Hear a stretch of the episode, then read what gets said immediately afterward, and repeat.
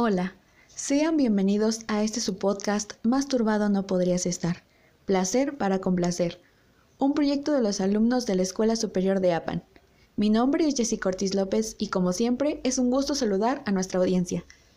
El programa del día de hoy será sumamente interesante, ya que hablaremos de distintos aspectos del placer. Este tema fue elegido puesto que alrededor de él existen muchos mitos, estereotipos y paradigmas que consideramos deben ser eliminados, porque el autoconocimiento y el placer del cuerpo son decisiones propias e informarse es un derecho. Además, es bien sabido que la sociedad casi no habla de ello, pero en los últimos tiempos la juventud ha cuestionado maneras de pensar y actuar, despertando interés en la sexualidad. Iniciaremos el programa conociendo a los participantes de este podcast.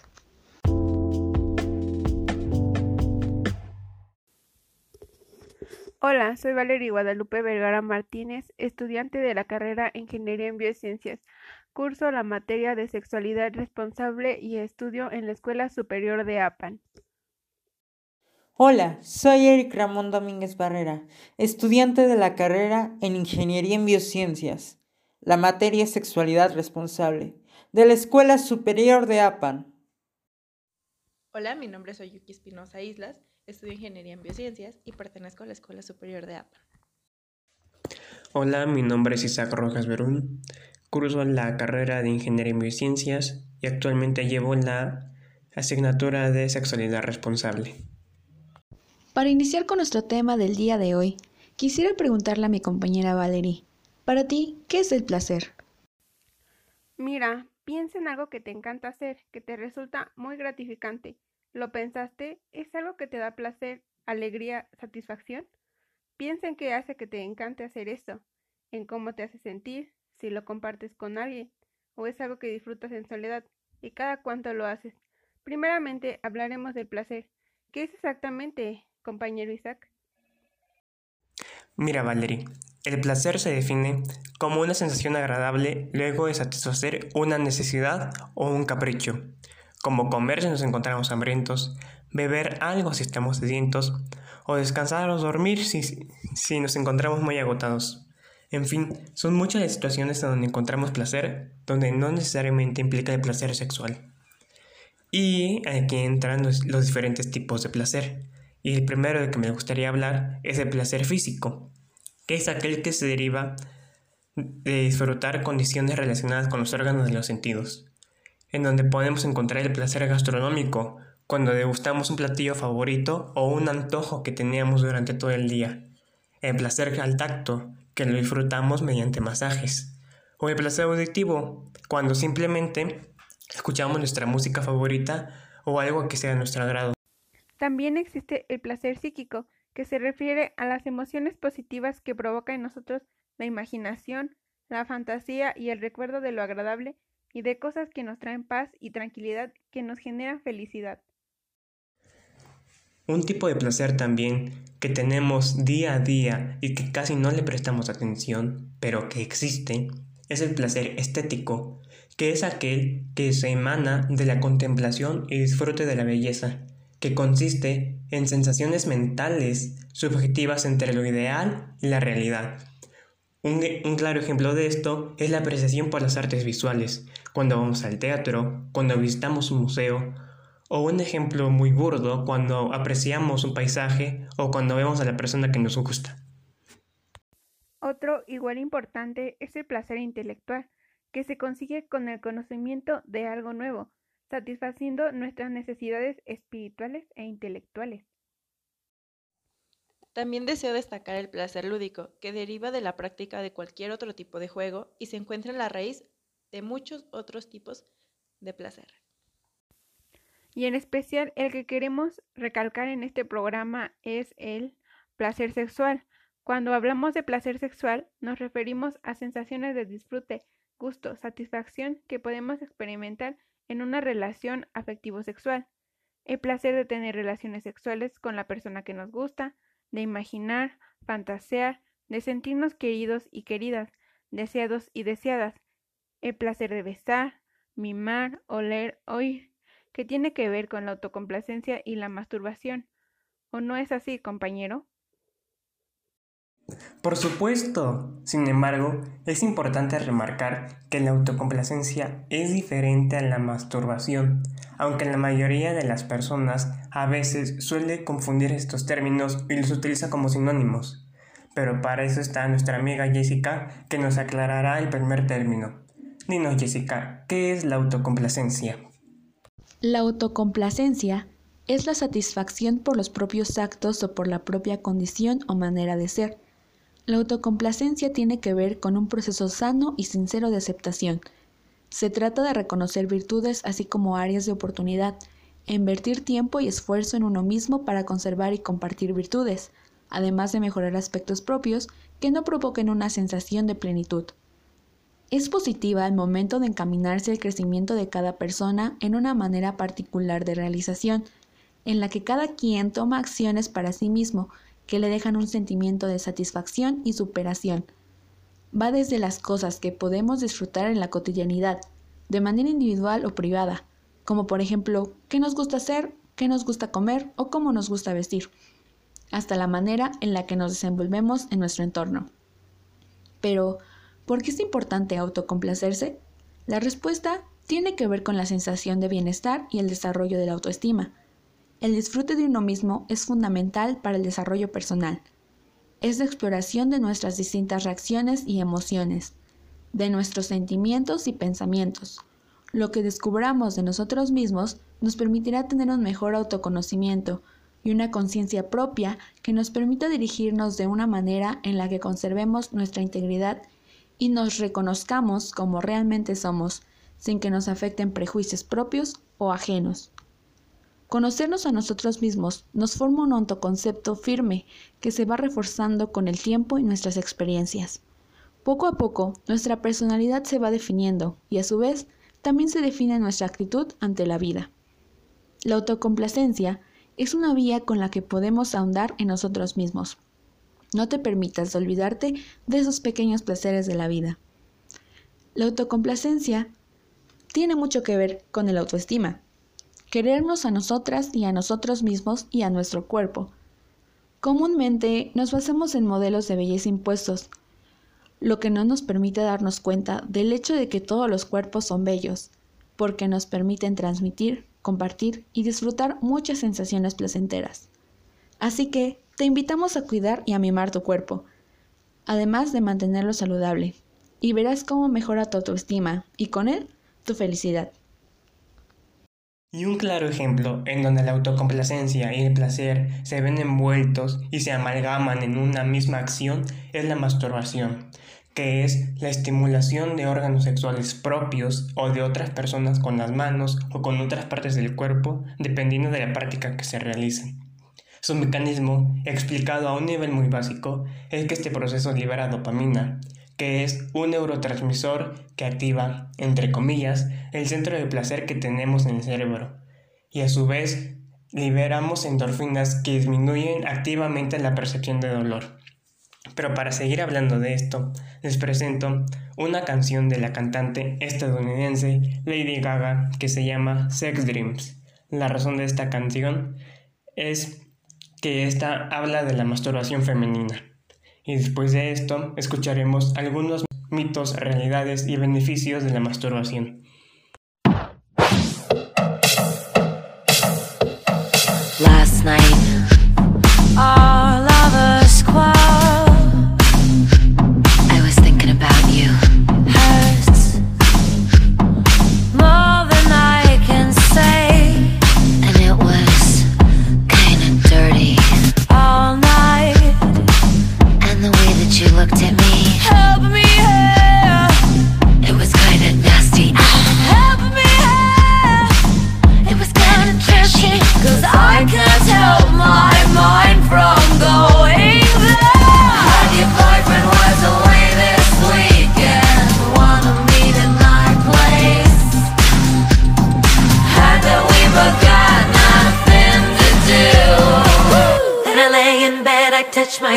Myself and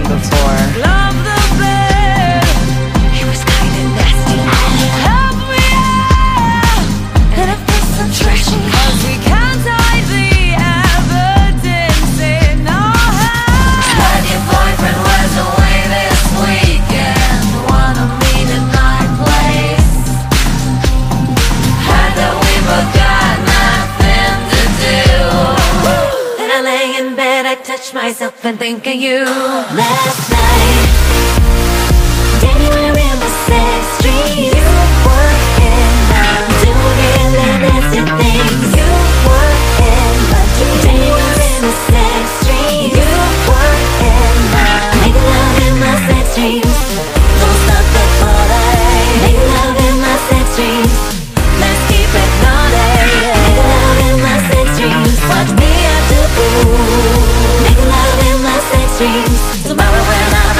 you. Into you.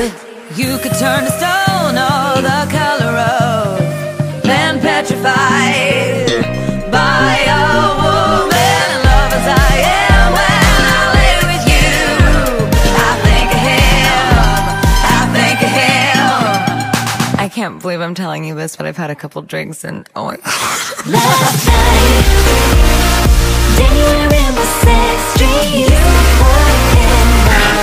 feeling after things.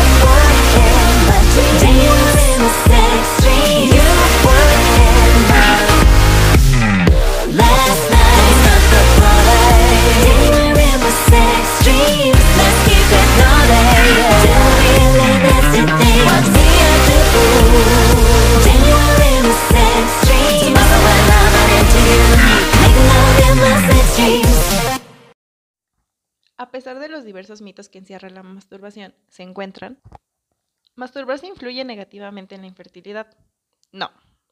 No tiene ningún sentido la creencia de que cuanto más nos masturbamos, más posibilidades de infertilidad tenemos. Al contrario, lo recomendable es que no abandonen la masturbación y lo óptimo es que lo haga cada dos o tres días, según dice la ciencia. Otro mito que rodea a la masturbación es que tiene repercusiones en la piel.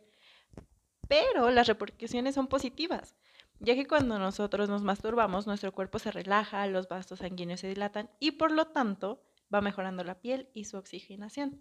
Segregamos endorfinas y oxitocina, lo que ayuda al estado de ánimo, el aspecto físico y psíquico. Pero no todos son mitos o cosas negativas sobre la masturbación. Hay personas que aseguran que ayuda a la relajación, dado que la respuesta neuroquímica asociada a un orgasmo provoca efectos iguales a los de un antidepresivo.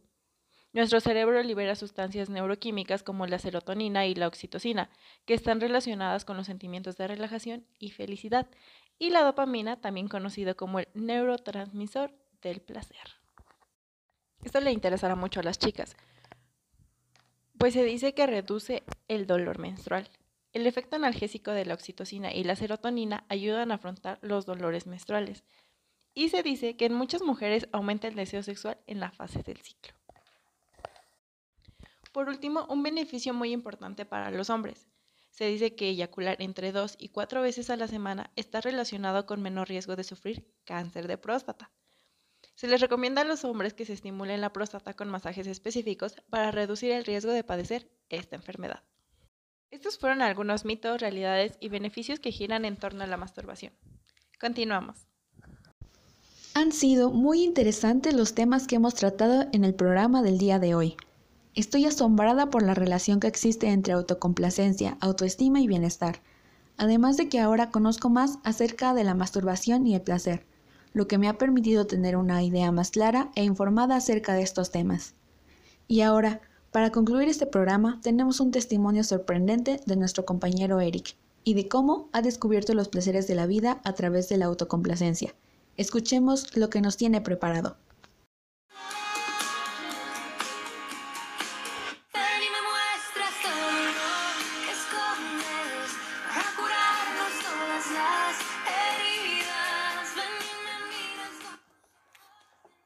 Hola, soy Eric Domínguez, un adolescente de 19 años, y hoy te vengo a contar mi historia de cómo encontré los placeres de la vida. Así es, dije placeres. Claro, antes tenía miedo de buscarlos, pues, ya sabes, la sociedad se tapa los oídos al oír la palabra placer.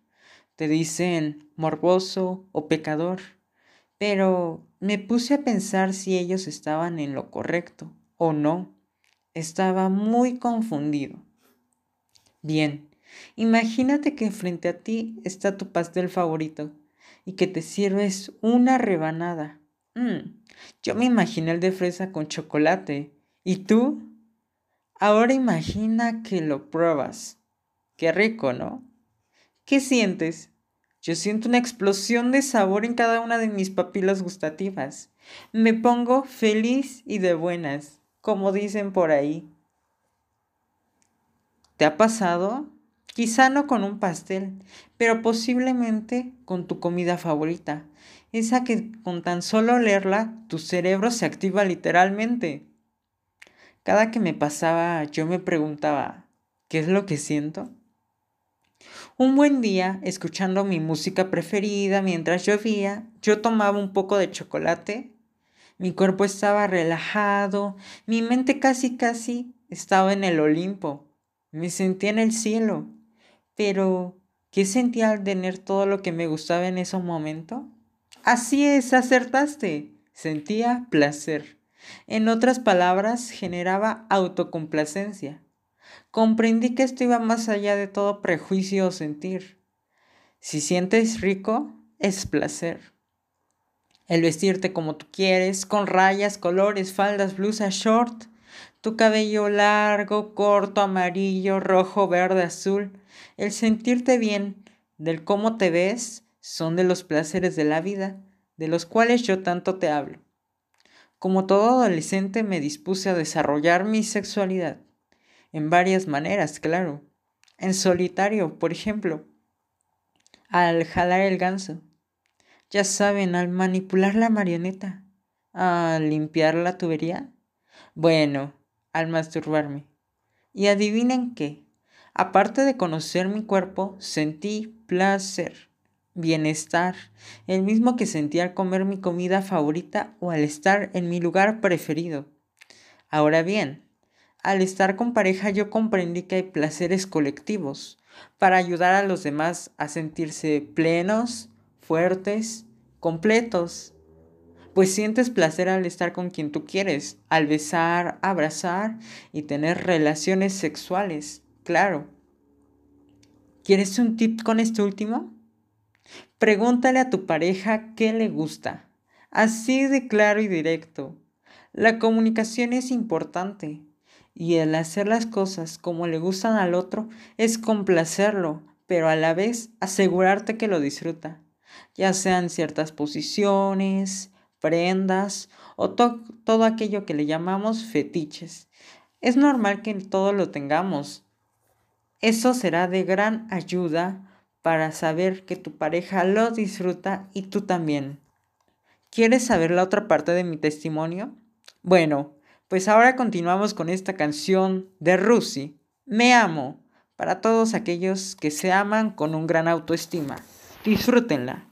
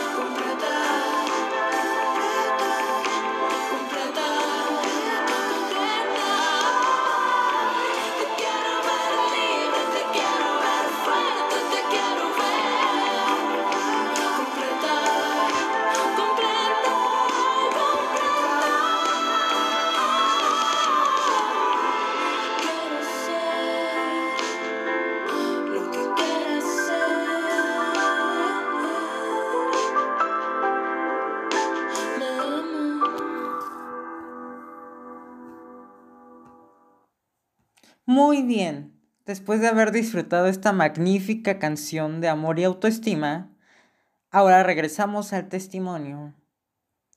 Pero, ¿sabes a quién también le tienes que preguntar cómo le gustan las cosas?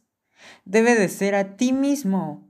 Yo me lo he preguntado todo momento y ahora te puedo decir que soy feliz con el cómo me veo, siento y del cómo soy por dentro y por fuera. ¿Te has tomado una megafoto? Esa que ves una y otra vez. Te sientes también con esa foto que le agregas a todas tus redes sociales. Qué padre, ¿no? Pues déjame decirte que eso también es autocomplacerte. Al verte y admirarte, en esa foto generas procesos químicos y biológicos dentro de ti.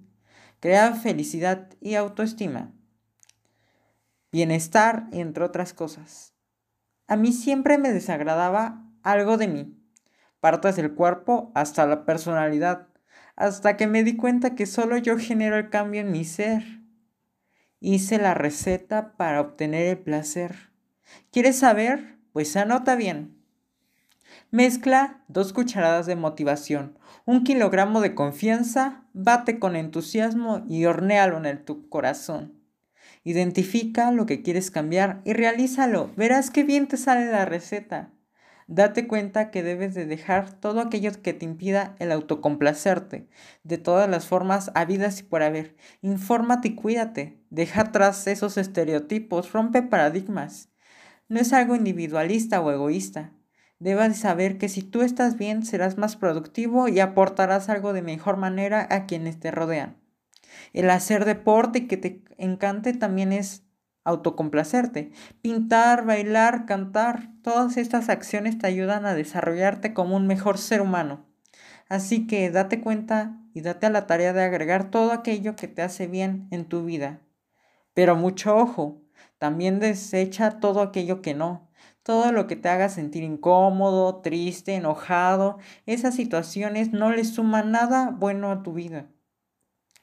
Pasé por estas y muchas etapas de por ello para generar una conclusión. Y esa conclusión es que el autocomplacerte no tiene nada de malo, obsceno o tampoco te va a llevar al infierno. Es parte de ti, de tu amor propio y bienestar. Hoy en día pasé por muchas cosas y, ¿sabes? Sigo descubriendo aquellos placeres de la vida, esos que me puedo dar. ¿Y tú? ¿Cuándo los descubrirás? Explora tus sentidos, conócete más y profundiza tus gustos y experiencias. Así que ya sabes, siente y deja sentir. Esto fue todo por mi parte. Espero que te haya gustado. Muchísimas gracias por escucharnos. Hasta la próxima.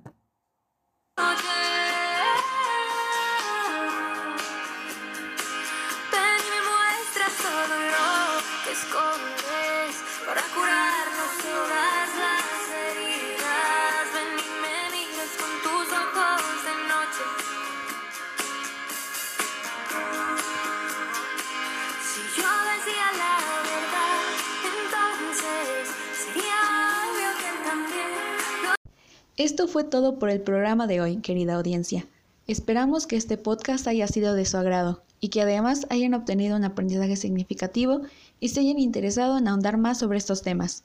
Nos despedimos no sin antes recordarles darle me gusta a la página de Facebook Apoyo Psicológico de la Escuela Superior de APAN y hacerles una grata invitación a escuchar los demás podcasts realizados por nuestros compañeros de Sexualidad Responsable. Muchas gracias por su atención. Esto fue Más turbado no podrías estar, placer para complacer.